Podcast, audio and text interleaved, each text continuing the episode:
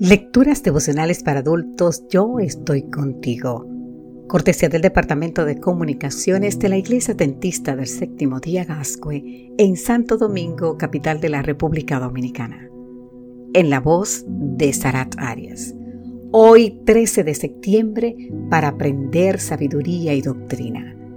En el libro de Proverbios capítulo 1, los versículos 1 al 2 nos dicen los proverbios de Salomón, hijo de David, rey de Israel, para aprender sabiduría y doctrina, para conocer razones prudentes.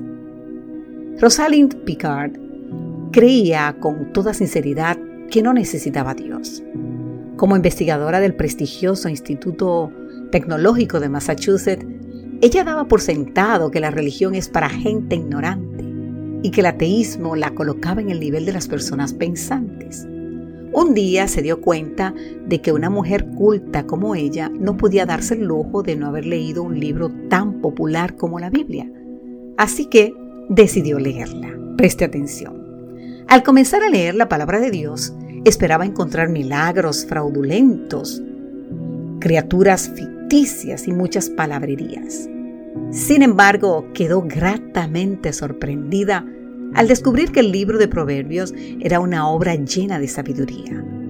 La lectura de la Biblia la llevó por un paisaje que la puso en contacto directo con la fuente de la verdadera sabiduría. En la actualidad, la doctora Picard es fundadora y directora del grupo de investigación en computación afectiva en el Media Lab del Instituto Tecnológico de Massachusetts y comparte el insondable amor de Dios con pacientes que batallan con problemas de salud. La mujer que suponía que era demasiado inteligente para creer en la existencia de Dios, reconoció haber sido una ignorante al rechazar a la mente más grande del cosmos, el autor de toda la ciencia, las matemáticas, el arte y todo conocimiento. Y hoy se deleita en seguir aprendiendo y explorando junto a su compañero más increíble, Dios. Me imagino que la doctora Picard quedó impactada con las primeras declaraciones que encontramos en el libro de Proverbios. Los proverbios de Salomón, hijo de David, rey de Israel, para aprender sabiduría y doctrina, para conocer razones prudentes, para adquirir instrucción y prudencia, justicia, juicio y equidad, para dar sagacidad a los ingenuos y a los jóvenes inteligencia y cordura. El sabio los escucha y aumenta su saber y el inteligente adquiere capacidad.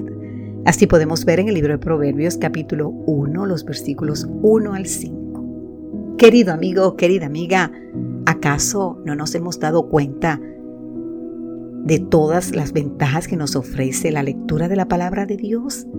Las escrituras nos ayudan a conocer las doctrinas, pero también nos ofrecen sabiduría, prudencia, juicio, equidad, inteligencia, cordura, conocimiento e incapacidad.